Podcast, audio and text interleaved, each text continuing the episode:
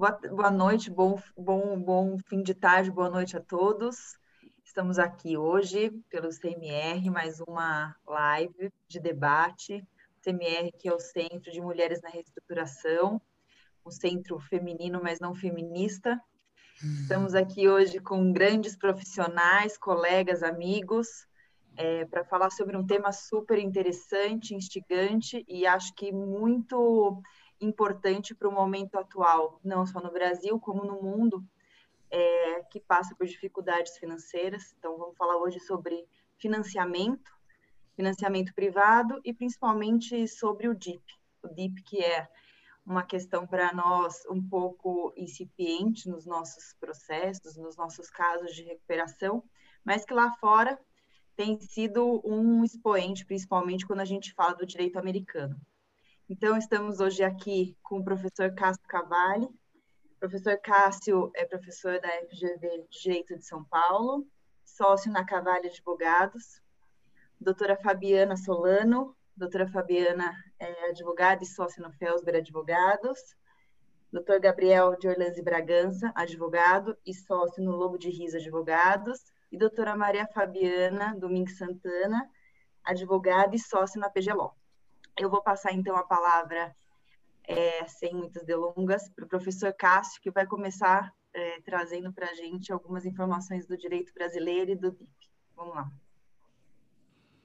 Bom, uh, boa noite a todos. É uma satisfação estar aqui no Centro de Mulheres na Reestruturação Empresarial, que é uma nova associação que reúne grandes talentos de reestruturação empresarial aqui no Brasil e tem também já tentáculos fora do Brasil, né? já tem relações uh, globais, enfim, de uh, mulheres reestruturadoras, uh, enfim, ao redor do mundo. É um prazer estar aqui com a Camila, com a Fabiana, com o Gabriel, com a Maria Fabiana, enfim, para discutir o tema do financiamento de empresas em recuperação judicial. É um tema muito importante de ser debatido ah, sobretudo nesse momento atual de grave crise por que passa o Brasil. Ah, uma das razões pelas quais a, a crise atual é muito grave ah, decorre do fato de que várias empresas atuam em determinados mercados, ah, que são mercados que vão reagir adequadamente ao fim ah, da pandemia, quando nós superarmos a pandemia.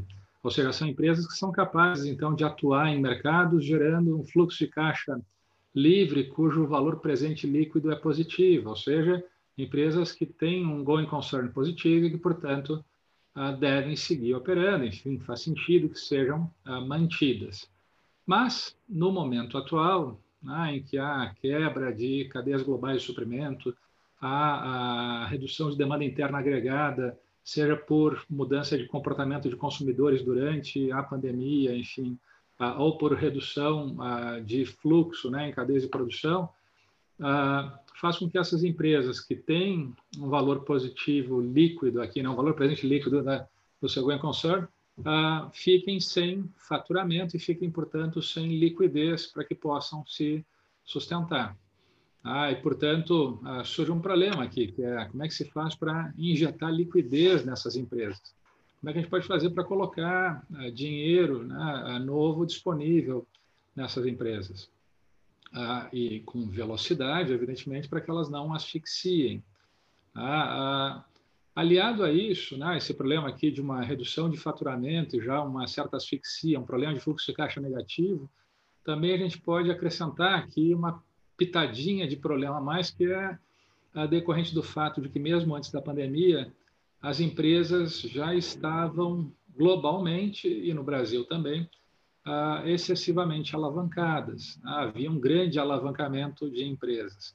Ou seja, há empresas que, embora fossem capazes de operar e gerar um fluxo de caixa uh, cujo valor presente líquido fosse positivo, enfrentavam problemas de caixa negativo, né, uma barriga de caixa, como se diz, enfim, negativo, por, um, por conta de um excesso de alavancagem, né, de captação de dívida dessas empresas. E, portanto, essas empresas, evidentemente, têm que, de um lado, se reestruturar, é claro, né, mas, por outro lado, têm que enfrentar os seus problemas de liquidez no curto prazo, enfim, E, e, e, uma das alternativas aqui que nós temos, evidentemente, é o financiamento da empresa em crise.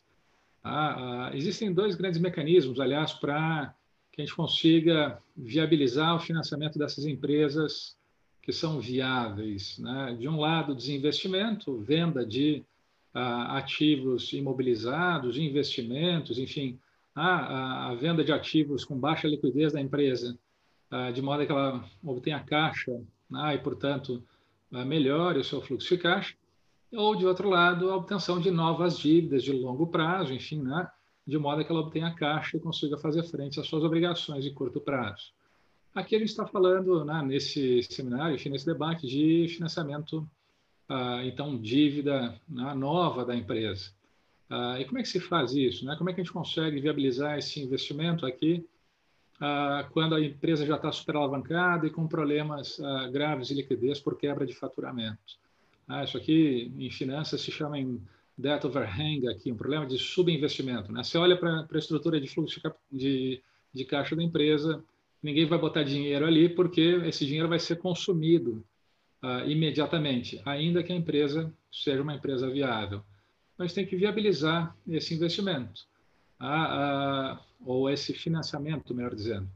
E para isso daí é necessário que haja um conjunto de regras jurídicas que uh, criem os incentivos necessários para que o financiamento seja realizado.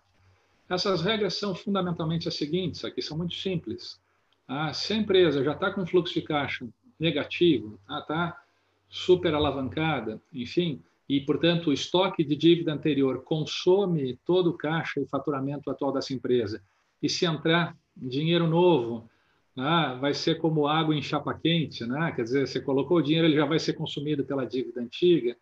Bom, você tem que assegurar que esse financiamento que entra tem uma senioridade em relação a todas as demais dívidas anteriores. Ah, esse dinheiro não vai poder ser consumido por dívidas antigas, enfim. E, portanto, é necessário que a gente tenha regras que assegurem essa senioridade da dívida ah, nova do financiamento DIP. Ah, daí porque, com frequência, esse financiamento da empresa em crise se dá num ambiente de uh, recuperação judicial, de reorganização judicial, em que se faz uma separação de dívidas pré-pedido, que vão ser reestruturadas, e as dívidas pós-pedido, que entram com uma senioridade, enfim, e que deveriam ter uma super senioridade, enfim, em relação às dívidas antigas. Com isso, resolve o problema do underinvestment, né, que em finanças uh, se estuda. Só que o problema é que quem faz o financiamento DIP, com frequência, é alguém que já tem dívida na empresa, que já tem informação, já conhece a empresa, já sabe como é que funciona aquela estrutura de capital, aquele mercado, enfim. E, portanto, muitas vezes a nova dívida entra com uma remuneração tal que faz, em alguma medida, um roll-up da remuneração da dívida pré-pedido. Quer dizer, eu coloco uma dívida nova que remunera a dívida nova e a antiga também, para eu tentar dar um passo à frente e deixar o resto do time para trás. Né? Enfim, essa é a ideia. Ah, e daí porque surgem tensões. Quando vem um financiamento desses, quem faz o financiamento quer poder fazer um roll-up um pouquinho mais, ou ter um, uma, um colateral cruzado, né? eu pego um, um super colateral para garantir o pós e o pré-pedido, enfim, né, que me dê maior uh, proteção. Isso gera tensão entre os demais credores, os demais credores vão dizer, não, não, a gente não quer ficar para trás, a gente não quer ser passado para trás. E daí porque surgem tensões e conflitos e recursos judiciais, enfim, e é necessário que a gente consiga viabilizar esse financiamento com senioridade em que pese esses recursos, enfim, que pese esse contencioso que vai surgir. Ah, ah, nos Estados Unidos, de onde ah, o mundo inteiro busca inspiração, onde o mundo inteiro busca inspiração para pensar aqui financiamento de empresas em crise, ah, se criam estruturas de super senioridade e, ao mesmo tempo, há regras que neutralizam essas tensões e esse contencioso. Tanto regras procedimentais, em que há um disclosure amplo sobre como vai se dar o financiamento, como se vai dar a remuneração do financiamento, de modo a que todos possam compreender se tem alguma passada de perna envolvida ou não. Né? Ah, e, ao mesmo tempo, regras que tornam ah, decisões ah, de investimento realizadas na vigência de decisões judiciais muito seguras, porque essas decisões são uh, irreversíveis ou protegidas por uma doutrina de fato consumado, para usar uma expressão nossa aqui, enfim. Uh, ainda que haja um recurso, se o dinheiro foi desembolsado na vigência de uma dada decisão, que assegurava a senioridade, essa senioridade é mantida. Ah, então, ah, nós temos que melhorar, enfim, é, é, essas são as regras necessárias para induzir liquidez numa reestruturação. O Brasil não tem nenhuma dessas regras, o Brasil não tem regras de senioridade, nós não conhecemos nada sobre prioridade no Brasil. O Brasil é um vazio absoluto em matéria de prioridades. A gente tem aqui uma jurisdição caleidoscópica, é uma coisa linda, né? quase que artística, dá para dizer até, porque a gente não sabe o que, que vem na frente, o que, que não vem, é uma bagunça. Ah, nós não temos as regras também de procedimentos, ah, e nós não temos também as regras de, de, proteção de fato consumado, e, portanto, o Brasil tem muita dificuldade em viabilizar financiamento de empresas ah, em recuperação judicial. O problema que decorre, né, fundamentalmente, é que a gente não consegue, então, financiar empresas viáveis em recuperação judicial, a gente gera uma grande né, dose, vamos dizer, de contencioso, que arrasta os processos e destrói valor, e, ao mesmo tempo, nós não conseguimos a, a também viabilizar M&As, né? financiamentos DIP, financiamentos de empresa em recuperação nos Estados Unidos, são com frequência operações loan-to-own, são eu coloco dívida nova para sair controlando aquela companhia após a reestruturação. A gente não viabiliza que eh, esses M&As, essas tomadas de controle, enfim, aconteçam. Ah, no contexto atual, isso vai ser muito necessário, não só em long-term uh, de mercado, né, com fundos de distress, uh, mas também para a gente pensar uh, como é que vai funcionar a bailout de certas empresas ou setores que podem ou poderiam ou deveriam ocorrer num ambiente de recuperação judicial. nos Estados Unidos existem né, essas regras que viabilizam bailouts, inclusive na recuperação judicial. Então, o governo financiando a companhia por dívida nova, dando garantias para que a companhia tome dívida nova, ou o governo injetando equity novo na companhia e assim por diante, né? ou dívida conversível e tal. E aqui no Brasil, não. Aqui no Brasil, o que a gente vê é basicamente uh, o governo, por seus braços financeiros, vamos dizer, muito reativo em relação à recuperação judicial. Né? O BNDES parece aqui gato escaldado, fala em recuperação judicial, pula longe quando talvez o BNDES devesse pensar, vamos melhorar as regras de recuperação para viabilizar financiamentos em resgate governamental de empresas privadas, em bailouts, mais seguros, inclusive para esse órgão de financiamento né, de companhias. Uh, no momento atual, o Brasil não tem regra nenhuma a respeito. Ah, o Brasil é um caos, mas mais do que um caos, eu diria, o Brasil é um vazio. Ah, nós não temos nenhum conhecimento, nenhuma reflexão, nenhum nenhuma massa né, crítica sobre o assunto para que a gente possa pensar as melhores formas de financiamento DIP. Ah, no projeto de reforma da lei de falências, ah, lá no GTzinho, no Estado da Fazenda, eu escrevi a parte relativa ao financiamento DIP e eu pensei algumas estruturas que resolviam esses problemas, enfim, de recorribilidade, roll-ups, tensões e assim por diante, senioridades também. Ah, depois, não, o projeto ganhou seu rumo próprio e praticamente todas as características de financiamento que eu tinha pensado para, enfim, aproximar do nosso do sistema americano foram removidas e o que é interessante, ah, muitas delas deixaram de existir e ninguém percebeu que deixaram de existir. Ninguém percebeu que tem algumas mudanças de prioridade que foram colocadas que jogam por água abaixo qualquer possibilidade de financiamento da empresa e jogam por água abaixo também qualquer possibilidade, portanto, de injeção de liquidez, o que é bastante grave, porque não são medidas intencionais. Ah, não vamos fazer alguma coisa porque pensamos isso. Não, é porque existe um vazio, existe uma ausência de reflexão, enfim. E, portanto, é sempre muito bom estar junto com profissionais qualificados que têm interlocução global e conhecimento né, concreto na matéria, como todos os que participam aqui desse painel, ah, para discutir o assunto, para ver se a gente consegue trazer informações para uma audiência mais ampla e sensibilizar que existem, vamos dizer, certos protocolos ah, que são globalmente compartilhados, enfim, e são utilizados por fundos de investimento para fazer esse tipo de financiamento que nós poderíamos com facilidade importar. Né? É algo bastante fácil. Não envolve aqui, não é rocket science, não é uma coisa.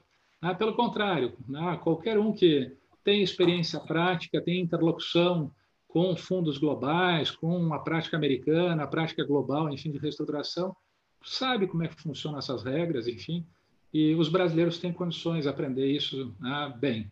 Ah, então, enfim, ah, vamos ver, vamos, vamos melhorar o nosso conhecimento para ver se a gente consegue construir melhores regras, melhores instituições. Ótimo, isso aí, ótimo. Muito bom, muito boas as, as, suas, as suas afirmações. Eu acho que a gente vai, vai ouvindo e vai entendendo que não é só uma questão de regulamentação, né? A questão do, do financiamento ela vai muito mais além do que só uma que só a, a regulamentação, ela tem questões que vão desde a necessidade de empenho governamental, de empenho é, sobre o entendimento de como funciona a recuperação, das necessidades de uma empresa de recuperação judicial e do que, é, enfim, toda o, o, que o levantar o, o, o investimento, numa, né, o financiamento e investimento pode trazer de benefícios também, né? E eu acho que as questões na prática são muito importantes para a gente discutir, porque a prática atual ela ainda tem muitos meandros para a gente trazer aqui, né, Fabiana?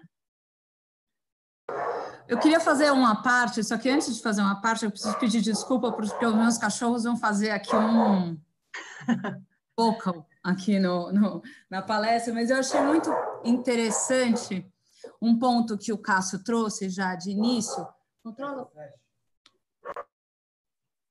Coisa. Obrigado.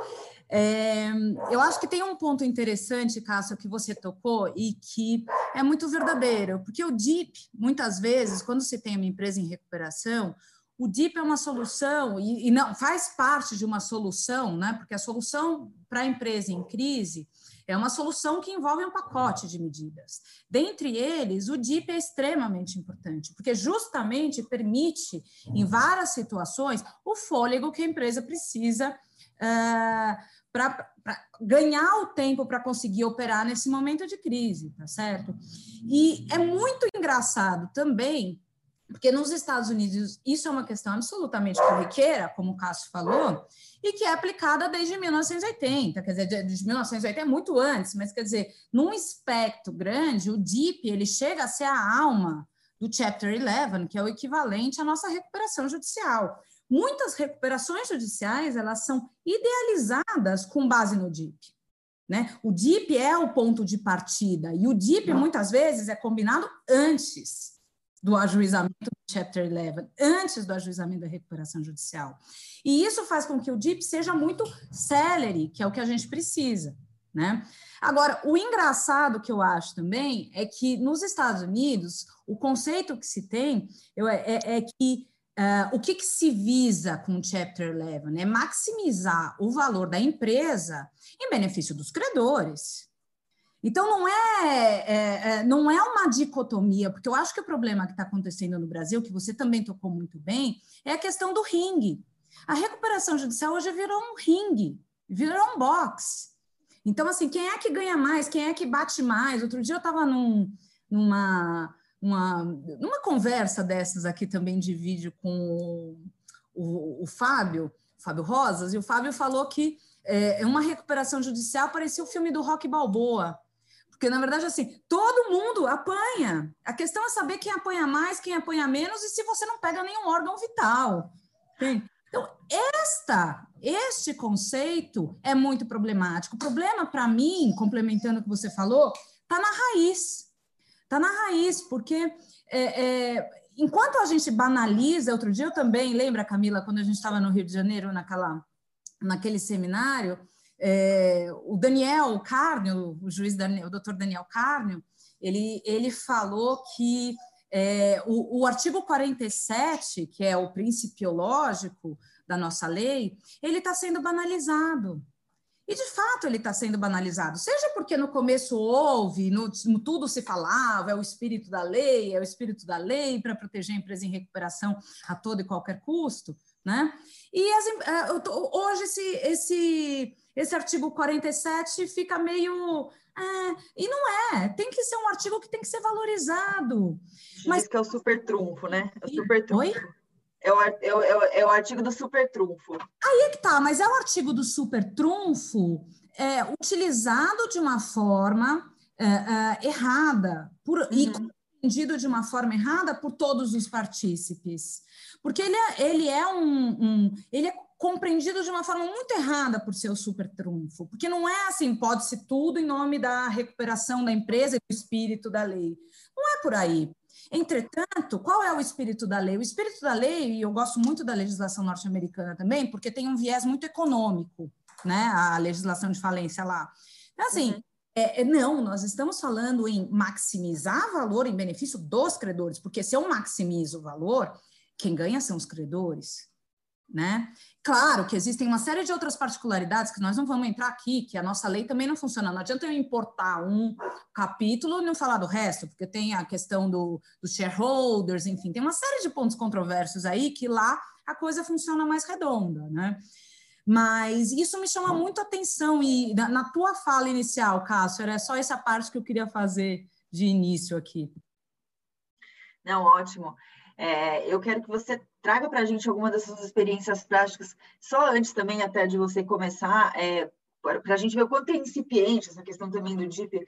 A gente fez uma pesquisa é, faz um pouco mais de um ano na KPMG, um levantamento nos nossos processos para ver algum, alguns é, alguns pontos e trazer alguns números da recuperação judicial, e a gente viu que de todas as recuperações, uma só tinha é, feito uh, financiamento DIP. Então, a gente vê o quanto, o quanto ainda o Brasil precisa caminhar para que seja, é, enfim, uma, uma, um normal nas recuperações, né? Uma, uma questão sem tantos, sem tantos meandros assim, para ser implementado. Né? Vamos lá, Fabi. É, até antes de falar dos problemas que de alguns dos problemas que a gente vê aqui, também tem um outro comentário sobre legislação americana que é assim, o DIP é tão, eu, eu, eu, vou usar uma palavra que é ruim, assim, mas tão banalizado no sentido de ser tão comum e a essência de tantas recuperações judiciais que é, tem um, um, um, professor meu, um professor que eu tive é, nos Estados Unidos, né? Que fez um, um, trabalho maravilhoso de levantamento de dados, que vale muito a pena ser conhecido. O nome dele é Jared Elias, onde ele pega um, um espectro de amplo de recuperações judiciais e filings é, ocorridos de 1980 até, até agora, e ele chega à conclusão que é, o que está acontecendo hoje em algumas recuperações judiciais é um abuso do direito do deep lender, porque no, normalmente os deep lenders eles são os, os são credores, são senior creditors, né? Então são credores que buscam uma certa vantagem nesse jogo, porque é um jogo de poder, sempre é um jogo de poder, né? Mas ele usa isso e o, e o, o termo que eles usam é bankruptcy process sale, né? Então, é muito uh, uh, interessante como eles tentam coibir, mostrar como acontecem, em alguns casos, certos abusos, não sempre, né? E como esses abusos podem ser coibidos. Mas esse estudo mostra o quão comum é. E a gente teve aí um caso, né? O caso recente da Latam, que mostra um pouco é, é, quer dizer, é, é, como a gente ficou para trás, eu concordo com o Cássio, né? A gente tem um vazio, a gente ficou para trás, é porque a gente é pior. Quer dizer, não, não é porque a gente é pior, é porque tem algumas balanças aí de insegurança, nós temos todas as condições de estar lá, né? Mas por alguma razão não estamos. Então a gente precisa mudar o mindset. Era uhum. essa para fechar esse ponto. Posso já começar a falar um pouquinho dos problemas? Pode. Vamos lá, traz, aí, traz a prática, como tem sido então, a prática do... A prática é assim, ela, o, o DIP sempre foi muito espinhoso no Brasil, sempre foi. Então, desde o começo até agora, é, é, ele continua sendo espinhoso. E espinhoso por uh, uh, algumas questões, né? Primeiro porque, de novo, eu acho que a raiz do problema está nesse ringue, né? E também na insegurança jurídica. Então, a gente tem julgados é, em, em diversas direções, né? E ataques que são gratuitos, né? Eu, aliás, é até é uma continuação do que eu estava falando, então acho que eu vou, já, já, vou emendar, porque é, é, é de fato é, os diversos players numa uma recuperação judicial é sempre complicada, né? Muitos interesses difusos, cada um tentando puxar o cobertor para o seu lado e, e, e, e, tentar, dentro daquele concurso, né, na verdade, dentro daquela coletividade de credores, né, é, é, puxar um pouquinho a mais para si. Muito bem. Só que, de novo, dentro desta guerra, o objetivo principal e o coração da recuperação judicial está esquecido. Né? Então, a gente tem diversos casos, nos diversos casos em que aconteceu um DIP, quer dizer, o, financiamento né, para as empresas em recuperação judicial durante o processo de recuperação judicial, é, esse processo foi muito doloroso, moroso, né?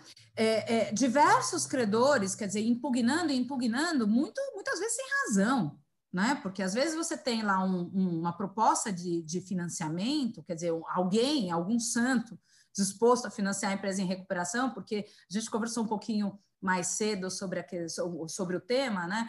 E o Gabriel até apontou uma coisa muito interessante, quer dizer, o santo que vai financiar uma empresa em recuperação judicial ainda tem que provisionar 100% do, do, do, do, do empréstimo, né? Então, assim, é, é, aquela, aquele santo já sai em desvantagem, ao invés de ter uma vantagem. Além disso, como diz o Cássio, é, é, existe toda uma bagunça na hora de se estabelecer é, é, a super priority, né, ou a prioridade uh, uh, sobre uh, os outros credores. Então, supostamente, a vantagem do, do financiador, né, desse santo, seria eu vou ter que provisionar tudo, eu vou ter um risco maior, porque o meu estou emprestando para um devedor que é, é, né, no rating dele, o risco dele já é um, é um empréstimo de risco, né? Portanto, é, qual é a vantagem que eu tenho? A vantagem que eu tenho é que, supostamente, é, eu saio na frente de todos eles na hora de receber. Então, eu recebo em primeiro lugar, porque ele é pós-concursal, e se a coisa descambar, for para uma falência, eu, teoricamente, eu tenho uma super prioridade, né? Entretanto, essa super prioridade fica completamente bagunçada, porque ela está prevista no artigo 84 da lei, e no artigo 84 da lei eu tenho lá cinco incisos né? Cinco ou seis incisos, agora não me lembro, mas eu sei que o DIP está lá no último inciso. Primeiro vem os custos, primeiro vem as. E nos Estados Unidos, o caráter dele não, ele ganha um caráter que, assim, não há dúvidas de que ele é o primeirão da fila, né? Então, é, essas coisas bagunçam muito o terreno. Né, bagunçam demais. E todos os DIPs, se a gente fizer uma análise de casos passados até casos presentes, eu tenho dois casos grandes em que o DIP está sendo altamente contestado, então eu não vou nem falar da decisão judicial, não posso falar sobre isso, porque está em fase de recurso, etc. e tal, mas a tônica, ela parece ser comum, e comum, eu vou dizer para vocês, não é novidade que eu vou falar aqui, é comum desde o OSX. Ou seja, nós estamos. Quando que foi o OSX? 2014. Desde 2014 até aqui, a gente tem assim: o que, que se impugna? Né? Se impugna vantagens excessivas aos credores, quer dizer, o DIP tá, esse DIP está sendo bem remunerado, não está sendo bem remunerado, é, qual é o custo desse, desse, desse empréstimo, né? O, o, este santo, vou chamar de santo, mas assim, ele tem uma vantagem excessiva frente aos demais, né? Na verdade, é, é, outro questionamento, né? O que ele pretende seria comprar algum ou adquirir é, determinado bem, então seria um, um, negócio simulado, porque na verdade, é, e por que, que eu digo isso? Só explicando um pouquinho melhor, né? Vários, vários dos, dos, dos, dos financiamentos, dos pedidos de financiamento, eles envolvem concessão de garantias e de ativos, certo? Ou seja, ativos, é, é, garantias reais, sessões fiduciárias, alienações fiduciárias, né? E nessas garantias, quer dizer, muitas vezes, se ele não paga, ele pode excutir o bem. Ou então, quer dizer, ele tem uma vantagem por estar dando aquele financiamento, como, por exemplo, na hora que aquele bem for vendido efetivamente dentro de um processo competitivo na recuperação judicial, ele teria um direito de preferência, ou o que chamam de right to top, quer dizer, dentro do processo competitivo, quer dizer, ele teria o direito de dar o último bid, né, a última cartada. Então, quer dizer, isso tudo, quer dizer, a, a, a correlação entre o favor que ele está fazendo para a recuperanda e a ajuda que ele está dando e o benefício que ele está tendo, sempre foi contestada, essa medida, porque teria que ter um equilíbrio e às vezes se tem um desequilíbrio aí, né? Além disso, muitos questionam que o DIP deveria ser, é, dependendo da relevância dele, aprovado numa Assembleia de Credores. Bom, isso para mim é é, é, é, eu não, não, nem comento isso, porque uma Assembleia de Credores é o final da recuperação judicial. Então, quer dizer, até lá eu vou sobreviver como? É a mesma coisa que estou com Covid e me bota lá num, num, num, hospital que não tem respirador. O que, que eu vou fazer com aquilo? Nada, né? Então, não existe. Uh, daí também muito se diz sobre a necessidade de se ter um processo competitivo. O caso quer fazer uma parte sobre uma, um Vai lá. que falou. Vai lá. Um, um parênteses aqui, porque o ponto é. Eu estou adorando, né? E, e, é impressionante, porque aqui no Brasil a, a, gente simplesmente esnoba os financiadores, né? como se não precisasse de liquidez. Então, no final das contas, o dinheiro não entra. Nos Estados Unidos, as empresas pedem Chapter 11 por duas razões. O stay é a principal razão. A segunda, na prática, é abrir um novo mercado de financiamento, que é ter acesso a crédito novo. As Nossa. empresas estão em crise, entram em RJ e daí passam a ter financiamento. O que, que acontece? Né? Por que será? Porque tem regras que criam esses uhum. incentivos. Aqui no Brasil, a gente tem uma ausência tão profunda de reflexão sobre regras, podemos ser regras de prioridade, que a gente tem coisas do tipo a subordinação automática de dívida de acionista. Isso é ah. é ótimo, porque assim, não, precisamos de liquidez. É muito importante liquidez entrar para recuperar a empresa, claro. Mas a ah, do acionista, não, não. É, é, essa do acionista nós não queremos, porque se o dinheiro vier do acionista, ah, bom, vai subordinar automaticamente para baixo de dívida quirografária. Quer dizer, está esnobando se o acionista tem condições de colocar uma dívida para realavancar a empresa. Ah, mas será que nos Estados Unidos é automática a subordinação? Não, não é. Depende de uma série de testes uhum. e de um contencioso. E na Alemanha também não é. Ah, e por acaso tem DIP lá? Por acaso tem. Ah, então uhum. a gente uhum. deveria pensar, inclusive, fora das regras uh, que a gente diria regras de DIP, para ver como é que funcionam as regras de subordinação automática na falência e para tirar isso. a gente poderia mexer bastante nisso. E em relação ao que a Fabiana falou agora sobre ah, uma assembleia e tal. Essa ideia foi minha, Fabiana. Então, eu sou o culpado, aqui o, o responsável por essa má ideia, mas que basicamente a, a ideia tinha a seguinte intenção, só uma não, que está no, no, no PL agora, inclusive, que é como aqui no Brasil oneração de ativos depende de autorização judicial, inspirado na seção 364 do Bankruptcy uhum. Code, a, a, e decisão judicial autorizativa é recorrível pelo sacrossanto direito ao duplo grau de jurisdição. Então, eu pensei, vamos criar alguma forma de controle, de legitimação por procedimento que uhum. não envolva um pronunciamento judicial de autorização.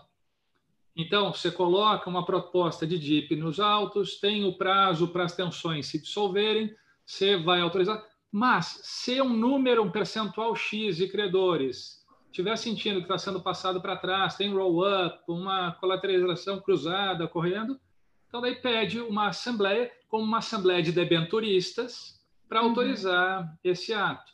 A ideia basicamente era fugir do problema da recorribilidade sempre e da ausência de uma mootness doctrine. Quer dizer, uhum. vamos tirar o ato. Esse Sim. era o objetivo. Porque a gente está aqui entre a cruz e a espada. Ou é o juiz que autoriza, e daí vai ter recurso até 2050, e portanto o dinheiro não vai entrar, ou AS, vídeo AS, que é o caso mais claro. famoso. Claro. Ah, ou então a gente vai ter que colocar algum controle privado, como se fosse uma assembleia de debenturistas, para evitar certas passadas de perna. Enfim, a, a, ideia era simplesmente essa, não, não, não era a ideia do, do complicar, é está proposto o DIP, ele é automaticamente aceito, a, me, a menos que um percentual determinado, enfim, de credores uh, diga, não, vamos discutir melhor isso. Aí você tem processos competitivos, com right to match, right to top, você passa a ter mecanismos de precificação e de competição que são interessantes. Né? E, enfim, em maximizar é valor, né? Em maximizar valor. Daí você ganha com até brevidade. Maximizar, mas com prazos uh, mais, mais breves. Né? Mas, enfim, a, a, a ideia, eu não estou defendendo aqui essa assembleia ferrenhamente, mas o problema é que a gente está aqui entre cruz e espada e a gente vai ter que escolher ou Moodness Doctrine para valer com decisão judicial ou sem decisão judicial, porque daí não tem recurso mesmo, e daí, enfim, é, é um dos dois caminhos. O interessante é a gente tem que parar para refletir sobre isso, porque de fato isso impacta no tempo né, do, do desembolso. É verdade. Eu concordo, Cássio, nesse ponto eu concordo, porque da forma como está, não funciona, não se pensa a respeito, só se fala em abuso, e o abuso muitas vezes não é verdadeiro. Então, esse é que é o ponto. É, a questão do, do, do, do, do empréstimo por, por acionista, também você tocou num ponto bem importante, porque isso, enfim, é, tem sido altamente a, a, litigado, um objeto assim de bastante controvérsia, e onde se diz, inclusive, que o acionista teria aqui a obrigação de capitalizar a empresa e não fazer um empréstimo, né? E daí, assim, é, é, realmente você, em, em, condições que, inclusive, muitas vezes são melhores do que as de mercado, né? Porque todo, inclusive, aconteceu isso, no caso, né?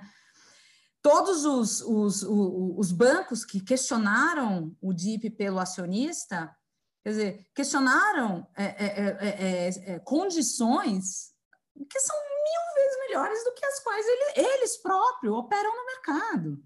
Então, você falar em excesso de cobertura de garantia, quando você fala em 120% do valor que eu estou emprestando, 120%, que banco que cobra 120%? Nenhum.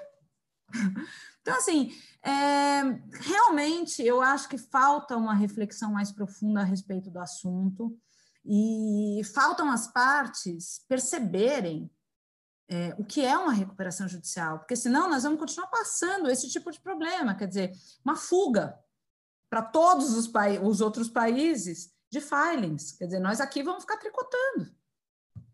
Né? É. é isso que eu tinha a comentar nesse, nesse início. Ótimo, não é isso. Eu acho que é, é esse o, é uma super oportunidade da, até da gente colocar né, essas questões que são tão importantes e que a gente está indo, a legislação, nossa, é uma legislação não é tão antiga e é relativamente nova, mas legislações que também, enfim, são até meio contemporâneas, já previam é, é, é, coisas muito mais uh, vantajosas, com DIP, com outras coisas que a nossa ainda está incipiente, né? E talvez com o projeto, enfim, com a alteração da lei, a gente possa ter é, aqui algum alento, né? Alguma novidade. E aí eu acho que o Gabriel vai trazer para a gente algumas coisas nesse sentido, né, Gabriel? É, ainda a gente, a gente copia algumas coisas do direito americano, mas quando a gente copia, daí a gente esquece, esquece uma parte, né? E, e, e deixa mais ou menos parecido, mas faltando o principal, né? Obrigado, Camila. Aliás, o debate está riquíssimo. É, parabenizo aí a todos, é, Cássio, Fabiana, que me antecederam. Muito obrigado ao CMR por estar aqui, é, por ter me convidado para essa palestra. Esse grupo feminino, né, não feminista, acho que foi muito bem colocado pela Camila. E o tema é, é, é, é muito interessante. Né? O tema, infelizmente, vai ser difícil da gente conseguir esgotar esse, essa discussão, obviamente, nesse webinar, vai longe disso. Né? É, eu acho que ao se tratar de DIP, a gente acaba tendo um problema um pouco maior, porque, na verdade, a gente acaba tendo que avaliar todo o processo de recuperação judicial como um todo no Brasil para se falar efetivamente do DIP. É, acho que a Fabiana comentou isso justamente agora, né? que, olha, a gente acaba tendo, entrando num processo em que realmente é um cabo de guerra terrível ali entre devedor e credores. É, o filme do Rock Balboa que você citou é difícil, realmente é uma situação muito complicada. Eu acho que de novo, acho que a, a, a, talvez o problema seja um pouco maior e, e para que o DIP venha a funcionar, a, alteração tem que ser vista no processo como um todo da recuperação. Né? Nós temos aí o, o PL 6229, é, eu acho que tem, na parte do DIP, É, o Cássio vai criticar bastante depois, mas é, é, é boa parte das alterações ali, de fato, é salutar, até porque hoje, a atual lei, o que a gente tem sobre o Deep Finance, na verdade, o financiamento, né, melhor colocado, da empresa de recuperação judicial, é só o que está tá, tá disposto nos artigos 67 e 66. Eu cito aqui o 66 por conta da necessidade de você onerar bens do ativo permanente da empresa. Né?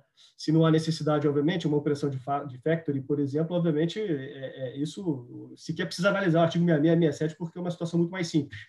É, mas, infelizmente, em se tratando de, uma, de um financiamento relevante, que é muito caro para a empresa de recuperação judicial, sabemos disso, é muito difícil de se conseguir, haja vista aí os, grandes, os grandes procedimentos de recuperação judicial do passado e que acabaram, acabou não dando certo, o, o, o, caso do Deep Finance, né, o financiamento, como foi, por exemplo, na OAS, é, a gente realmente precisa repensar aí o modelo como um todo. Né?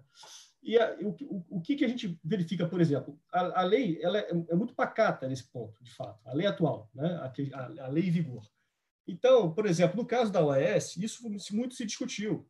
É, os credores bateram no, no, na proposta de DIP, embora fosse a única proposta de financiamento, dizendo que, olha, eu, se eu fizer, se, se permitir esse financiamento, o principal ativo da empresa, né, que era tido como a joia da coroa, vai estar assegurando. Desculpa, perdão. Estou fazendo trabalho.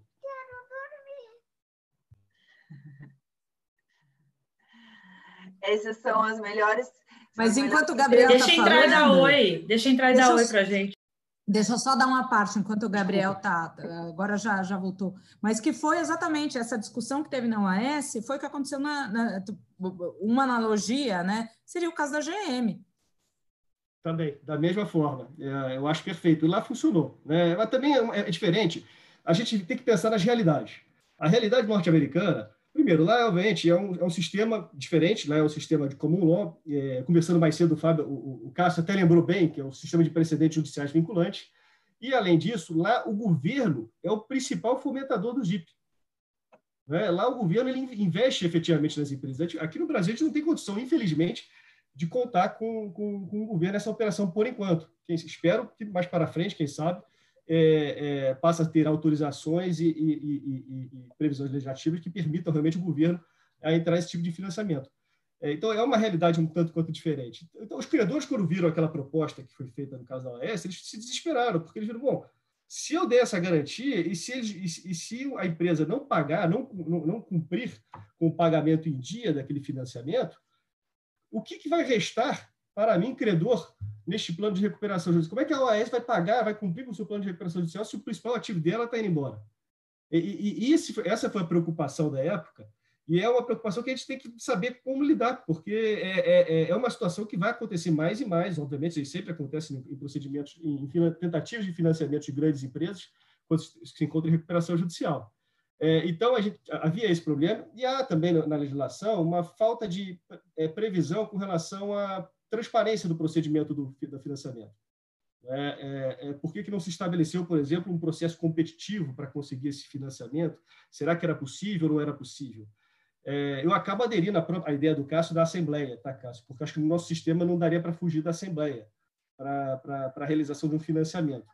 Mas, enfim, nós temos esse problema. Aí nós temos um problema grande em virtude dessas discussões no judiciário, entre credor e devedor, para conseguir o financiamento, que é a morosidade. Isso, infelizmente, é o que aconteceu no caso da OAS, por exemplo. Né? É, houve, é, é, diversos credores recorreram, conseguiram efeito expressivo no Tribunal de Justiça, e qual foi o resultado disso? O pretendente, né, aquele que queria, pretendia realizar o financiamento, desistiu da operação, por conta do tempo e da insegurança jurídica que é, essa briga acabou causando. Então, é, é uma situação delicada, é, de fato, a lei atual não ajuda muito, em termos de preferência, né, a lei atual não estabelece preferência nenhuma para o financiador. A verdade é essa. Né? O, o, o que diz lá o artigo 67 é que, a, na, na, na hipótese de falência, por exemplo, o, aquele que financia o crédito na recuperação judicial, ele entra como crédito de privilégio geral. Gente, meu Deus, é o quinto da ordem de preferência atrás do pagamento do extra concursal. Isso não existe. É, é, é, quem vai querer tomar esse tipo de risco? A não ser que, obviamente, tenha uma garantia, por exemplo, de uma alienação fiduciária muito forte.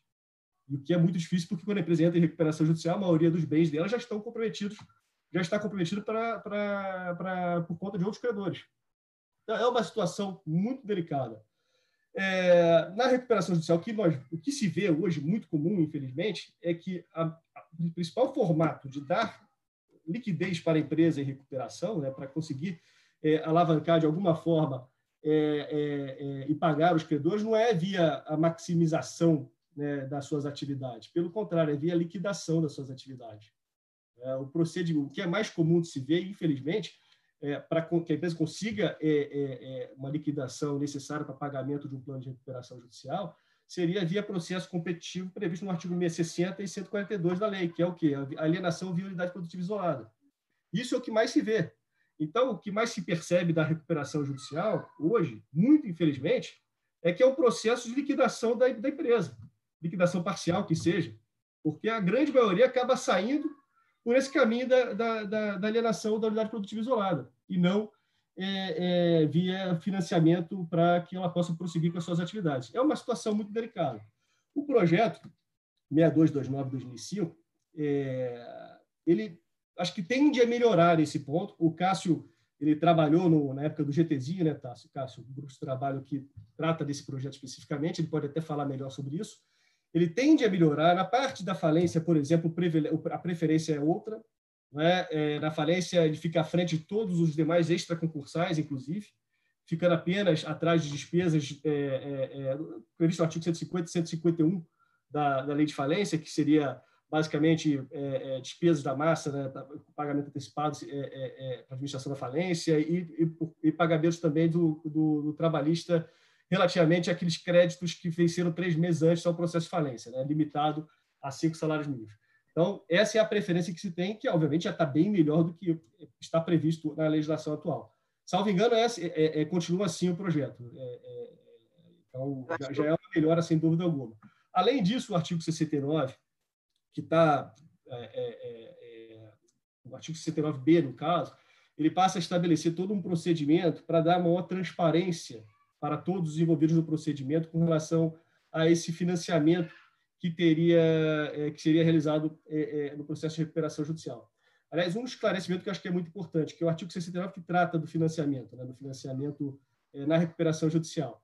Lá ele é específico, na verdade, a falar do financiamento quando necessária oneração de bens. Só para voltar nesse ponto, porque, obviamente, se não precisar de uma garantia, se não for necessário onerar bens do ativo permanente, é, é, penso que sequer seria necessário todo esse procedimento previsto na lei. Operação de facto, por exemplo, uma faturização não seria o caso.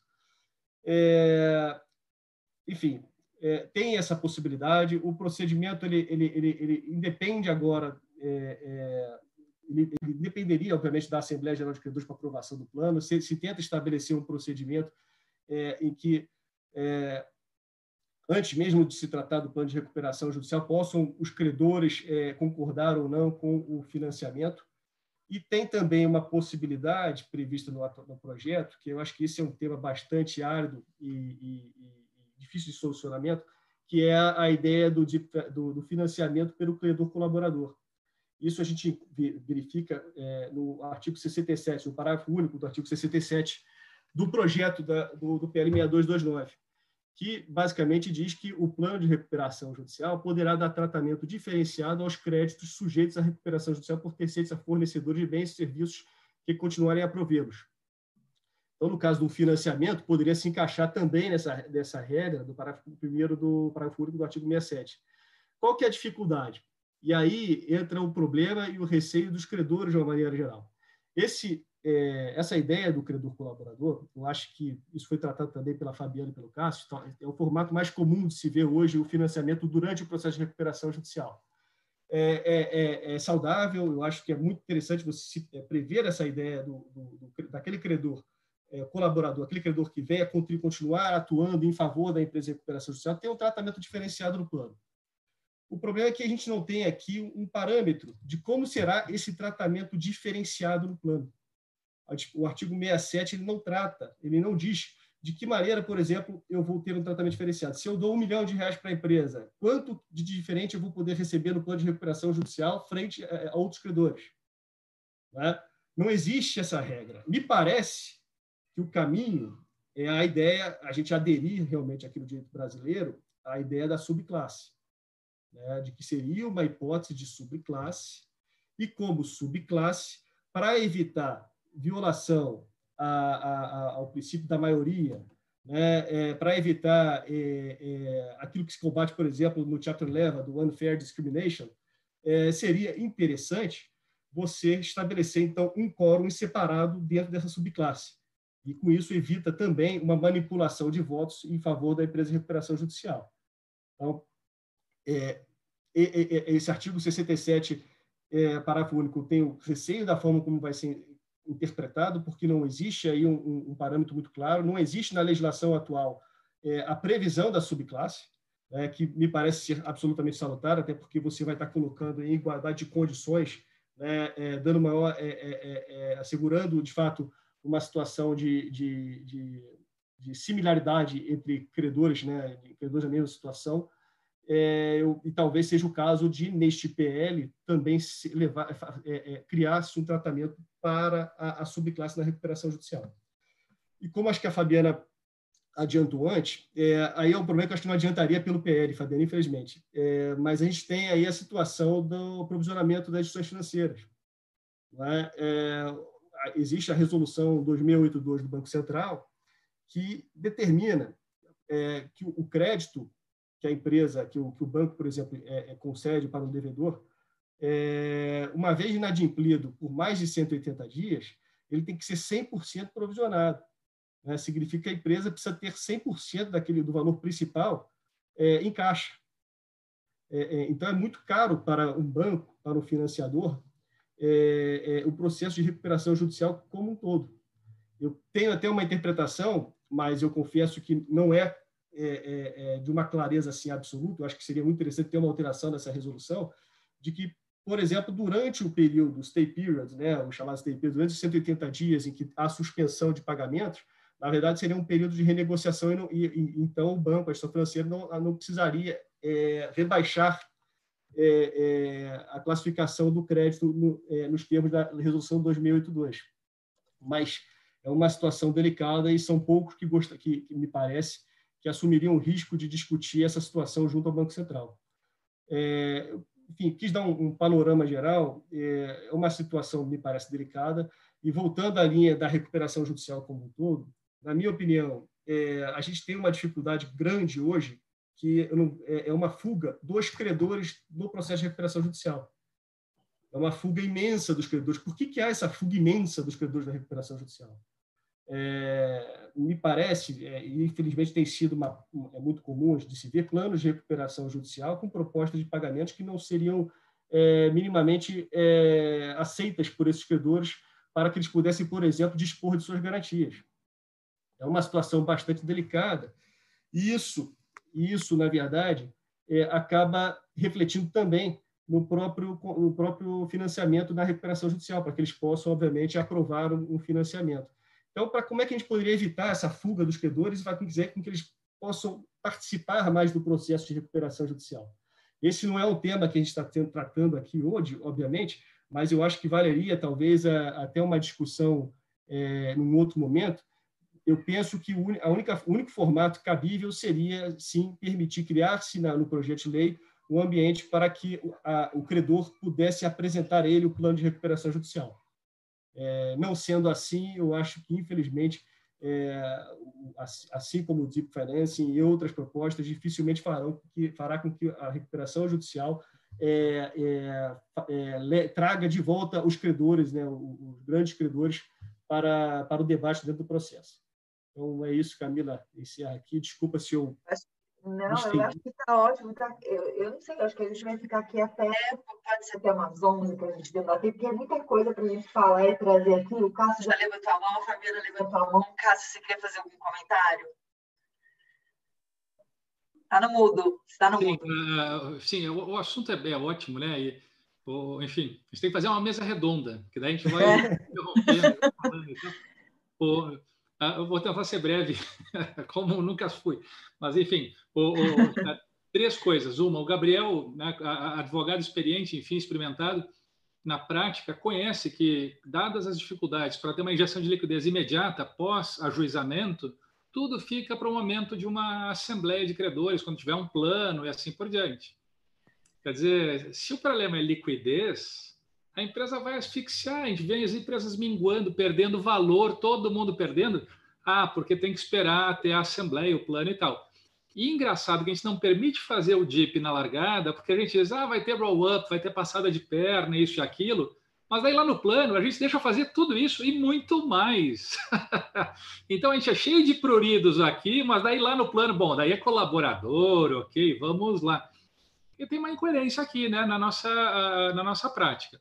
Outro ponto que eu queria observar é se a gente for pensar em melhorar as nossas regras para financiamento, né, a gente tem que pensar as regras de recuperação e falência como um todo no seguinte sentido: não bastaria a gente copiar e traduzir a seção 364 do Bankruptcy Code.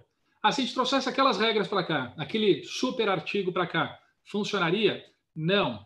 Não por quê? Porque o DIP pressupõe que a gente pense prioridades que estão espalhadas por toda a lei, né? que é o que o Gabriel realmente mencionou ali, que é o problema que você tem que provisionar, porque você não tem prioridade, então você vai ter que provisionar 100% e assim por diante, tem esses problemas.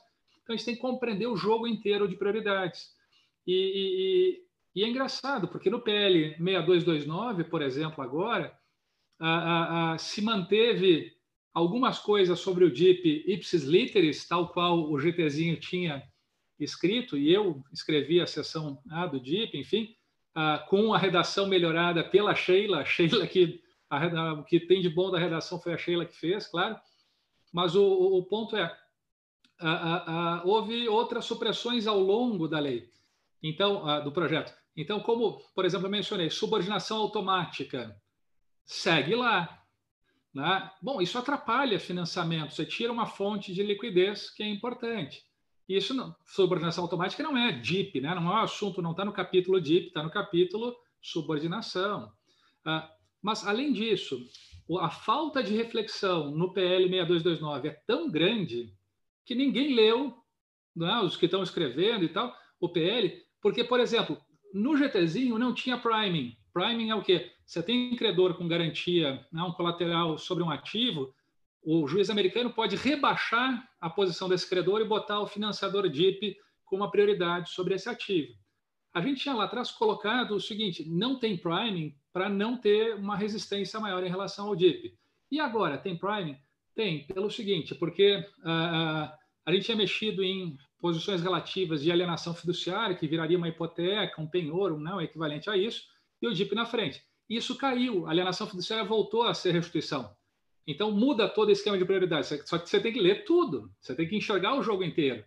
E ao mudar isso, o DIP deixa de ser super prioritário, ele passa a ser, na verdade, nem pouco prioritário, mas ao mesmo tempo tem um priming ali que está escrito e ninguém leu. E isso é impressionante, porque quem está à frente do trabalho legislativo deveria ter lido esse negócio, que é o artigo 84, tal qual está redigido agora, acho que é o inciso 5 do 84 atual, uh, diz assim: serão pagos como extra, extra concursais as restituições em dinheiro de que trata o artigo 86, inciso 2. Tem um problema aqui já teórico gravíssimo, que é chamar de restituição, que é extraconcursal, o que mostra uma falta né, de precisão, enfim.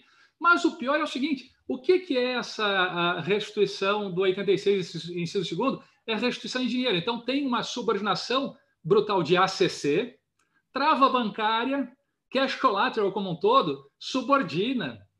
E, e, o engraçado é, ninguém leu isso, pelo amor de Deus! Onde é que, que país a gente está? Né? E daí fica falando, ah, não, o Jeep tem uma super ah, vantagem, não tem Prime, não sei o que e tal. Pelo amor de Deus, vamos parar e vamos ver. Isso aí, se a Febraban lê esse inciso que eu estou referindo agora do 84, vai, enfim, vai perder os cabelos. Né? Que isso for... Porque não, não se leu. Esse é o problema. E se não se chega a ler isso, como é que a gente vai pensar em prioridades para incentivar a injeção de liquidez? Não vai, a gente vai deixar os impasses lá, vão ficar os problemas. E a gente vai ver o que? As nossas empresas minguando, perdendo valor, as empresas mais robustas se financiando fora do Brasil, se reestruturando fora do Brasil, e a gente vai ficar aqui, enfim, né? de repente vamos montar um clube de crochê aqui para fazer alguma outra coisa, jogar né, jogar dama na, na, praça, porque trabalho a gente não vai ter. Tá? E a culpa é nossa. A culpa, né? enfim, falei demais. Não, tá ótimo. Fabiana, você queria fazer uma parte. 10 segundos. É, eu, só tenho uma preocupação com a proposta do Gabriel, que é de um certo engessamento. A gente tem que tomar cuidado para não engessar demais as regras do DIP. Né? E isso é, é, pode ser muito prejudicial para todos os, os players. Ou não vou me alongar mais, porque senão a Maria Fabiana depois vai me bater. É, eu, eu também não vou. Eu ia fazer o um comentário, mas assim, Gina, falando... Fabi, pode falar. Não, acho, eu, eu concordo. E principalmente essa questão da assembleia, às vezes também na prática fica um pouco confusa se isso realmente é um, é, enfim, é um, é um jeito de da gente fazer esse, esse procedimento ou não. Assembleias, a gente tem visto como tem sido, né, como são as assembleias, o quanto talvez isso também traga de, de eventual atravancamento, mas a ideia é, é, enfim, minimizar, o, minimizar os recursos, mas às vezes a gente também tem, é, por outro lado, acaba, né, uh, atravancando também o procedimento.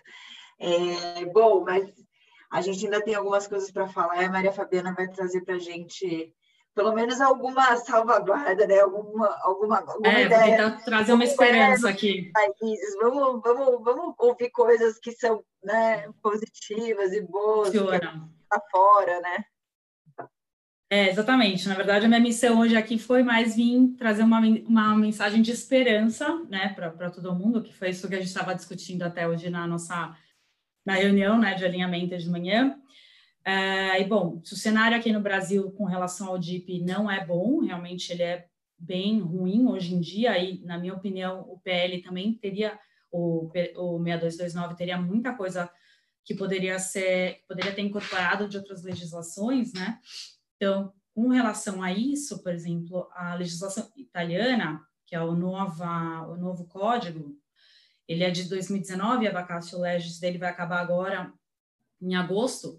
É, ele traz umas previsões bem interessantes com relação ao DIP, é, inclusive até comentando já uma coisa que o Cássio falou sobre o DIP do sócio, o código italiano ele, ele possibilita que o empréstimo seja dado pelos sócios, e inclusive o, o empréstimo dado pelo sócio é, tem prioridade também, ele não vai lá para o último lugar da fila. Né? Ele tem 80% do valor é prioritário, assim como o empréstimo dado por qualquer, qualquer outro interessado, qualquer outro financiador.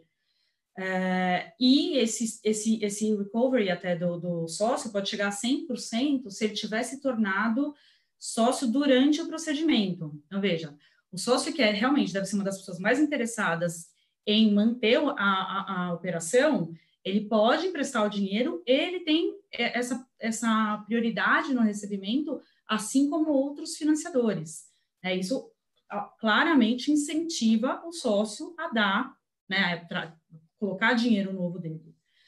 É, também na, lá na legislação italiana é necessário uma autorização judicial, não tem autorização, é, em tese, não tem nenhum envolvimento dos credores com relação ao, ao pedido de DIP, né? O devedor ele tem que mostrar só que ele tem uma real necessidade para continuar operando e que essa, esse empréstimo vai vir uh, eh, para melhor satisfazer os interesses dos credores, né? Então, ele vai maximizar o valor da empresa.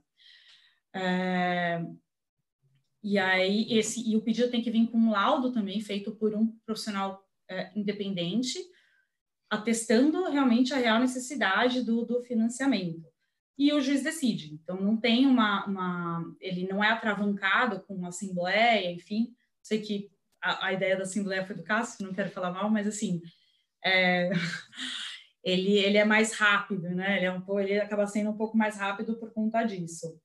É, e também outra coisa que eu achei bem é, interessante, que vai ter também na legislação do Chile, e acho que até na legislação do Chile de uma forma melhor do que na italiana, é que quando o pedido do devedor é feito, o juiz já pode autorizar de cara um valor mínimo então, um valor máximo, desculpa. Então, já fica um valor pré-aprovado para o DIP. E aí, se o credor, de repente, precisar de outro, uh, outro empréstimo, ele não vai precisar pedir uma nova autorização desde que ele esteja dentro desse limite. Então, isso também traz uma maior agilidade aí para o pro processo de obtenção de empréstimo, né? é, esse, esse, essa previsão no, no, na legislação chilena, ela é, eu acho que ela é mais clara e melhor até, porque pela lei 20.720, que é a, a, lei chilena, ela é de 2014, então ela é relativamente nova, mas a gente já poderia talvez ter visto algum, pego algumas, é, algumas alguns bons procedimentos de lá, como uma previsão de também pré-aprovação para obtenção de empréstimos, já, se o valor for em até 20% do total do passivo é, contabilizado, e o devedor também tem a possibilidade de onerar bens ou alienar bens no valor de até 20% do ativo contabilizado. Então, novamente, isso você já fica com uma pré-aprovação para receber o empréstimo, já fica com uma pré-aprovação para alienar ou onerar seus bens dentro desse limite de 20% que também me parece que facilita e agiliza o procedimento do, do DIP.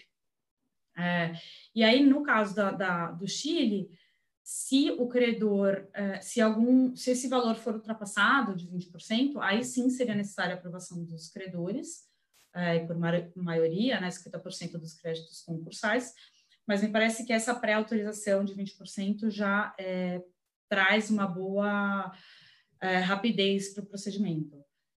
Eh, no Chile também existe uma prioridade, mas a prioridade é prevista só no caso da falência. Para o caso da, da recuperação, né, que é o, o, o procedimento equivalente de recuperação lá, não existe uma previsão de superioridade do, do, de prioridade do valor do DIP. Então, na verdade, é, seria o que ficar acordado no contrato entre o devedor uh, e o financiador. Aí teria que ser observado a, a, ao contrato, a negociação deles. Já na legislação italiana existe a prioridade, e essa prioridade só é afastada é, no caso de comprovação de fraude entre o devedor e o, e o financiador. Então, teria que ter um, um conluio, o devedor teria que teria que ficar comprovado que o devedor omitiu ou mentiu sobre algumas informações e que o financiador sabia que essas informações estavam equivocadas. E aí, é essa, nesta hipótese, sim, a prioridade seria afastada de acordo uh, com a lei italiana. No, na chilena não existe nada parecido, mas também a prioridade uh, vem só com relação, na, no caso de falência da empresa. Uh, e aí, por fim, eu nunca tinha imaginado que eu ia analisar uma, a legislação de Singapura, mas até o Cássio hoje falou, ah, a legislação é, é interessante, realmente ela, ela, é muito fácil de achar, está inteira lá no, no, no Google, é, e eles têm uma, uma, uma, lei bem parecida, um, um sistema bem parecido com o norte-americano com relação ao DIP, só que lá é, o juiz tem uma, uma grande discricionariedade para decidir ou não sobre a sobre prioridade né, do, do financiador, do, do valor. É, pelo que eu consegui localizar foi o ano passado foi a primeira vez que foi concedida essa prioridade num caso. em outros casos ela já tinha sido negada. É, mas um ponto que é interessante que tem também na lei norte-americana que eu acho que a gente poderia adotar é a segurança no caso de eventual reforma ou revisão da, da, da, da autorização pelo tribunal, né? Porque aí, assim, estava autorizado, o DIP foi feito, foi dada a garantia, ah, mas o tribunal veio aqui uh, e reformou a decisão. Então, de acordo com a lei norte-americana e com a de Singapura, se o tribunal, o que tiver sido feito com a autorização não vai ser revisto, né? Então, as garantias tiverem sido dadas vão permanecer, uh, o valor que tiver sido emprestado vai ter a prioridade que era, que era esperada pelo financiador, né, até o momento da revisão. Então, me parece que também essa, esse tipo de disposição é, traz uma maior segurança para o financiador, é, para ele realmente decidir que ele quer colocar um dinheiro numa empresa que está em crise. Né? Seria uma forma da gente conseguir é, melhorar o DIP, na minha opinião, aqui no Brasil. Acho que é isso, não sei o que que... Ótimo. É, é, a gente... Está ouvindo? É, sim, essas, essa, essa, esse fomento com a legislação né, estrangeira eu acho super importante, até porque a gente está aqui agora discutindo esse novo projeto e talvez a gente tenha que mesmo trazer essas ideias para que isso seja implementado também. Eu vou passar a palavra, eu acho que o Gabriel queria falar alguma coisa, Gabriel, sobre. Serei muito rápido, prometo. Na verdade, é só referendando tudo que já se falou com relação ao, ao financiamento quando realizado pelo próprio sócio. É, sendo bem sincero, é, não há, eu não vejo muito motivo, de fato, para você vedar esse tipo de operação e dar preferência para o sócio é, é importante que você estimule que o sócio invista mais na empresa. Né? Esse é um sinal maravilhoso de que ele tem interesse Exato. na empresa, de que ele vê que a empresa tem é, condições de se erguer. Né? Muito se reclama de recuperações judiciais que, na verdade, seriam falências brancas. Né? É, se o próprio sócio quer investir, significa o contrário. É, eu acho que tem que ser estimulado isso, enfim. Ele vê um futuro na empresa, né? Com certeza. Ele vê um futuro na empresa. Eu acho que também é uma questão de transparência, né? Eu acho que um dos pontos que a gente discute bastante, e acho que é esse que às vezes a gente precisa tratar e trazer para o processo, é transparência. Transparência, eu acho que ela vai ajudando todos os players a se, a se organizar e sentirem mais firmeza na hora do investimento e de, e de aprovação, né? A Fabiana queria falar mais alguma coisa, Fabi. É, não, eu achei interessante, eu não, não, não, não conheço, não, achei muito interessante você falou sobre a legislação do, do Chile, Maria Fabi, e, e também me remete a um outro problema que tem aqui, que, que, que você tocou muito bem, que aqui é, é, é, ainda tem a questão de você ter que pedir a conta-gotas. Né? É. Então, é muito truncado. Toda hora lá beijando a mão. E beija a mão. E cada, cada vez que vai beijar a mão, é no mínimo um mês, um mês e meio. Para um processo que é desenhado para durar 180 dias. Então, acho muito interessante isso também. E acho que essas, já meio que dando uma, um closing aqui de, de tudo que a gente está falando, acho que realmente essa questão do DIP é uma questão que precisa ser urgentemente pensada e trabalhada por nós. Nós já estamos atrás, atrás na história, nós paramos. Nós temos que voltar. E o que a gente quer é o seguinte: é entrar e sair rápido da recuperação judicial. A gente não quer algo que fique se prolongando. Ninguém quer isso. Né? Ninguém quer isso, nem credores, nem devedores. Agora, quer dizer, é, a J. Crew, que é aquela loja americana, entrou em Chapter 11, né? J. Crew a, e a Newman Marcus. Newman Marcus. Eles já entraram, né? Já havia, antes de entrar, um Restructuring Support Agreement pelos Deep Lenders. Tá? Lá tinham regras, eu, eu até acho que aqui não se aplica, tá? Eu concordo com o Gabriel, eu acho que a gente precisa ter um cuidado muito grande quando a gente enaltece a legislação americana, porque, e de fato acho que não funciona, Cássio, porque você não tem a ordem de prioridades, realmente tem, é todo um sistema complexo, não adianta mudar uma coisa, importar e pronto que não vai dar certo. Mas assim, lá né? Na recuperação da J. Crew, por exemplo, você tinha regras específicas do tipo: é, ó, você tem que entrar, o processo tem que, tem que durar quatro meses e pronto, você tem que sair. É assim. Né? Então, é, é, é, só um exemplo naquele pragmatismo americano dentro daquelas regras do que eu acho que a gente tem que olhar um pouquinho aqui. Né? E é mais do que mão aberto. Acho que mão aberto. Eu não estou indo para um ringue. Eu tô, nós estamos no mesmo caminho, no mesmo lado né, no final das contas, tudo bem, vamos ver se esse, esse PL, vamos ver se, se realmente essas, essas uh, uh, é, quer dizer, essas, esses melhoramentos, quer dizer, esses contornos, porque é muito melhor do que, literalmente, antes a gente tinha um vazio. O que a gente não pode agora é, é permanecer num vazio, só que num vazio diferente, né, Cássio? Porque antes a gente tinha o vazio da concordata. Agora a gente tem um vazio que, assim, é uma legislação que uh, representou um avanço tremendo para todos nós. Nós estamos aqui, quer dizer, é, é, já várias empresas recuper, foram recuperadas. Agora, como o Gabriel falou, não são só os credores que estão fugindo da recuperação judicial, os devedores também. Para os meus clientes, quando eu posso, eu falo, não, vamos, vamos tentar resolver de outro jeito, porque é, judicializar não, não, não dá certo. E é isso que eu gostaria muito, muito, muito de ver para o futuro próximo aqui, para todos nós. Pronto, acabei. Ótimo. Cássio, eu vou passar para você, porque eu sei que você tá. Ele fica na cadeira assim, eu quero falar, eu quero falar, eu quero dar. Vamos lá, você tem algum parecer agora para falar? Meu, o, o, assim, o, duas coisas breves. Né? A primeira é a seguinte: uh, eu, eu, gostei muito de tudo que eu ouvi aqui, das ponderações, das análises, enfim. Uh, e, eu tenho dito isso muito.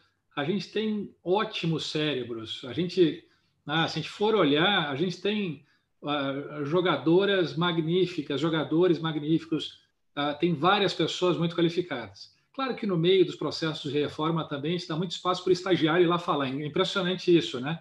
A gente, né, ao invés de, de escolher escalar para o time uh, o Pelé e a Marta, a gente deixa também, não, bota o estagiário para jogar, que, enfim, sei lá, né, talvez não seja tão importante assim, recuperação de preços, algo assim. Agora, o, o que me espanta é a gente tendo tantos cérebros tão bons, pessoas que conhecem a prática internacional, que têm experiência em casos complexos, enfim, que conhecem o racional por detrás, como é que a gente não consegue fazer uma lei que, que funcione? Ah, então, ah, eu acho que essa é a reflexão principal que a gente tem que fazer. Ah, assim, se a gente olha para o que cada um disse aqui hoje, a gente vê, a gente tem profissionais que conhecem o riscado, sabem o que tem que ser feito e como tem que ser feito. E por que, que a gente não consegue fazer? É a primeira pergunta. Ah, né? E que a gente tem que levar para casa, enfim, para a cama, para pensar no travesseiro. E a segunda é o que a Maria, a Maria Fabiana falou, que, que eu acho que é muito importante também. Ah, ah, países que não têm, né, porque o Gabriel tinha dito uma coisa certa, que é, os Estados Unidos têm as suas peculiaridades, tem um sistema de common law, enfim, tem outras tradições. Uh, mas daí a Maria, a Maria Fabiana mostrou, a gente tem na Itália um país de civil law, no Chile um país de tradição também continental europeia, adotando regras pragmáticas que viabilizam financiamento. Ou países do outro lado do mundo, Singapura, Quer dizer, por que, o que, que o Chile, a Itália ou Singapura têm que nós. Será que a água desses países que é diferente, a nossa não é tão boa, e daí a gente não consegue fazer.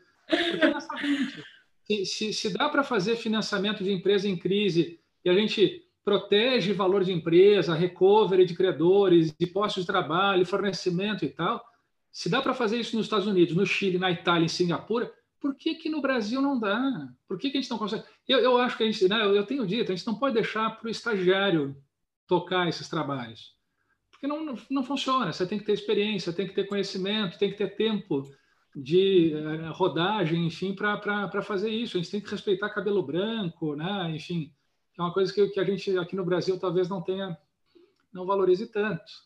Ah, eu, eu, por exemplo, se o Felsberg ele escrevesse o projeto da lei sozinho, sem ter um milhão de pessoas em volta, não, bota aqui um parágrafo, bota aqui o meu, meu, meu verde e tal, sairia uma lei Estado da arte global. Né? Eu, eu, eu, tenho certeza, eu falo sério isso, não estou não tô brincando. Assim como esses dias eu estava com o Munhoz e eu disse, se a gente colocar o Munhoz para escrever a lei, vai sair uma lei global Estado da arte. Se a gente botar o Satiro para escrever, vai sair uma lei global do Estado da Arte. Se a gente botar a Fabiana para escrever, vai sair isso aí também. Ah, o Gabriel, a Maria Fabiana, a Camila. Quer dizer, a gente, a gente tem cérebros bons, tem profissionais qualificados, a gente só tem que conseguir transformar isso num, num resultado rápido, né? que é a, a, em instituições que funcionem para resolver um problema que está destruindo o país, e de fato está, e não é brincadeira esse jogo, e a gente não começou a sentir ainda na carne o que vem pela frente, e vai ser muito difícil, escolas de crianças fechando, hospitais, planos de saúde, a, a, empresas de transportes aéreos, de transportes urbanos, enfim, o negócio é, é grave, não é brincadeira, né? e a gente não está preparado para isso. Tá? Então, a gente deveria se preparar rapidamente, né? em segundo lugar, porque a prática de reestruturação está ameaçada. A gente vai perder casos para Singapura, para Inglaterra, para Holanda, para Nova York, que são hubs globais de reestruturação que estão competindo nesse mercado global. E quem compete para reestruturar, compete para originar a dívida. E as emissões, as emissões vão ser feitas lá, os IPOs vão ser feitos lá fora e não aqui. Ou seja, o nosso mercado de investment banking, nosso mercado de originação de dívida e equity e assim por diante, vai minguar. E o de reestruturação também. E o de reestruturação, né, como eu falei, ou, ou, a gente faz algo, a gente transforma a nossa capacidade de profissionais e cérebros em instituições imediatamente, né, ou né, todos podem me encontrar aqui na esquina, eu vou estar na praça jogando damas, e quem quiser ali levar um chá para jogar comigo, né, algo assim, vai ser um prazer, porque a gente não vai ter nada para fazer. Podem escrever. A gente não vai ter dinheiro, não vai ter transporte urbano, não vai ter avião para pegar, não vai ter. Enfim, então vamos jogar damas na, na praça, talvez seja melhor. Ótimo, Cássio. É, é por aí mesmo. É a, como você disse no, no Twitter, é a fuga da, é a fuga dos processos de recuperação judicial. A gente está assistindo isso, a fuga, dos, a fuga das isso recuperações. Que apague a luz. E o... É, quem foi o último apague a luz. A gente está meio que caminhando para o fim, Gabriel. Algumas, eu vou passar a palavra para você para algumas considerações. Ah, obrigado, Camila. É sempre uma aula, né, doutor Cássio? Obrigado. Fabiana também, Camila, Maria Fabiana, vocês foram fantásticas hoje. Aliás, fiquei realmente muito impressionado com a legislação desses outros países, né, que inclusive vem do civil law, como o Cássio falou agora. Isso é muito interessante e a gente precisa estudar para ver de que maneira a gente consegue aperfeiçoar a nossa lei. É, e é como você bem colocou, Cássio, você botar o Felsberg, por exemplo, né, botar um satiro sozinho na mesa ali, estudando, vai fazer um projeto maravilhoso, não tem a menor dúvida disso. É, e é o que a gente espera, né? É, é, a gente precisa trabalhar nisso porque o país depende de, um, de uma lei madura, né? de uma lei que assegure é, é, a, a, segurança não só para o devedor, quanto para os credores de uma maneira geral. Então, tudo isso que a gente falou aqui, que a gente pontuou, poderia estar perfeitamente no papel, num projeto né? aprimorado para, que a gente possa, inclusive, sair desse momento chato que é a pandemia. Eu concordo com o Cássio. Infelizmente, a previsão é de que o segundo semestre seja muito pior, né? porque agora que vem os reflexos econômicos, efetivamente, da pandemia. Enfim, é, torcemos aí para que o Brasil possa sair dessa numa boa e para que realmente as empresas consigam é, é, se soerguer. A gente sabe da dificuldade e esperamos muito que acho que esse debate. Oi, Cássio, por favor. Se, se me permite uma parte da claro. uh, que, é, que, é, uma ideia, que uma sugestão, na verdade, para todos que, que eu faço, que é a seguinte: o, CR, o Centro de Mulheres para a Reestruturação tem uma preocupação com diversidade, com igualdade, com inclusão. E está mostrando que tem muitas mulheres qualificadas, né? então não só em qualidade individual, mas também em volume, né? em número, enfim. Por que, que a, a, associação ou as integrantes da associação, enquanto mulheres profissionais da reestruturação, que têm experiência, conhecimento, não vão falar com representantes mulheres no legislativo, na Câmara, no Senado, enfim, para levar também por esse lado? Ah, eu, porque o fato é o seguinte, que, que a gente tem que sensibilizar o legislativo por N frentes, e, e, o que a gente mais precisa são frentes qualificadas que sensibilizem o legislativo. Eu, eu gostaria muito de ver vocês mobilizando deputadas e senadoras para a gente ter melhores regras, porque isso aqui não. Enfim, assim como os países que são liderados por mulheres estão se saindo muito melhor na pandemia do que os países liderados por homens, né? Isso, quem sabe se as nossas representantes, né, as nossas congressistas, não se saem muito melhor do que os pares masculinos que têm ah, e conseguem liderar uma, uma, transformação da nossa lei rápida, eficiente ah, e que, que dialogue né, com o estado da arte global na matéria. Enfim, é, é uma sugestão. Eu acho que, que, que, que ser muito. Eu acho que a gente tem força para a gente tem, tem, tem força para isso mesmo. Desculpa, eu mas eu acho que a não, gente tem. Não é feminismo, não. Eu acho que zero é. feminismo. É uma questão de, de ir lá e a gente é guerreira e ter esse acesso, essa, essa facilidade, né? Enfim, de uma e falar com a outra. Eu acho que é isso, é isso que a gente tem que fomentar mesmo. E, é, e, e acho, que, acho que é até mais do que isso, né? É, é, acho que a Maria Fabiana está provando agora para gente. Isso aqui é um grupo de família, né? Olha só que bacana. Nossa, a criança estava enlouquecida na porta, eu tive que ir lá pegar, não deu. E cachorros. É, Maria Fabi, também aproveito para te passar as, É, não, só para. Eu só vou terminar rapidinho antes que ela também comece a falar aqui que ela vai querer participar. É, mas com relação até o que o Cássio estava comentando sobre a gente procurar é, representantes é, mulheres também, acho uma ótima ideia. Eu, inclusive, quando, quando logo que o PL 1397 saiu, é, eu cheguei a fazer tipo uma, uma, um projeto meu em cima do dele, com o que eu achava que precisava, mandei para algumas pessoas que estavam envolvidas com, com o PL, mas assim, não foi para frente, né? Não achei, eu já achei que não ia mesmo, mas enfim. É, então, mas acho que de repente com uma, um grupo maior, procurando né, pessoas certas também, não sei até que ponto que eu procurei a pessoa certa, mas é realmente uma, uma ótima iniciativa. E assim, analisando essas legislações, eu acho que, o, que a gente tem bastante coisa que a gente poderia incorporar, adequando também a nossa realidade, mas daria para a gente incorporar, né, aproveitando que agora a gente vai ter o substitutivo 6229. E eu vou encerrar aqui, vai, vai acabar aqui. obrigada, obrigada para o CMR, obrigada por todos vocês, foi ótimo.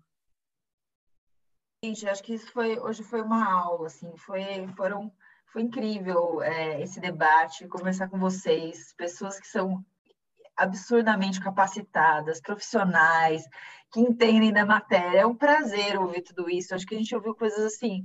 É, embora a gente tenha ouvido situações como insegurança jurídica, legislações que não se conversam, sistemas que não se conversam, seja o jurídico com o financeiro, é, procedimentos, eu acho que eu sempre sou a favor de ter esperança e de pensar que sim, dias melhores virão. É, eu acredito que realmente a gente tem essa força, né, de de repente essa legislação que está por vir, ela tem pelo menos alguma previsão é, do, do, procedimento que não é o que tem hoje em dia, então talvez isso vá trazendo substância para que isso, no futuro, fique mais é, é, forte, né, e mais, é, enfim, utilizável no nosso sistema, e eu acho que a gente tem mesmo que que se unir, sejam as mulheres, sejam as mulheres e os homens, para a gente tentar, né, no nosso meio é, de gente tão capacitada, levar isso adiante para que nossa legislação mude, né, e o nosso procedimento seja mais encorpado como de outros lugares. É, agradeço muito vocês, agradeço muito por, pela, pela participação, ao CMR por essa oportunidade e encerro com dor no coração esse debate, ficando aqui o convite para a próxima, né, para mais outras oportunidades. Obrigada a todos que ficaram com a gente até agora e boa noite. Até o próximo. Tchau, tchau. Obrigada, gente. Tchau, boa noite. Obrigada, CMR.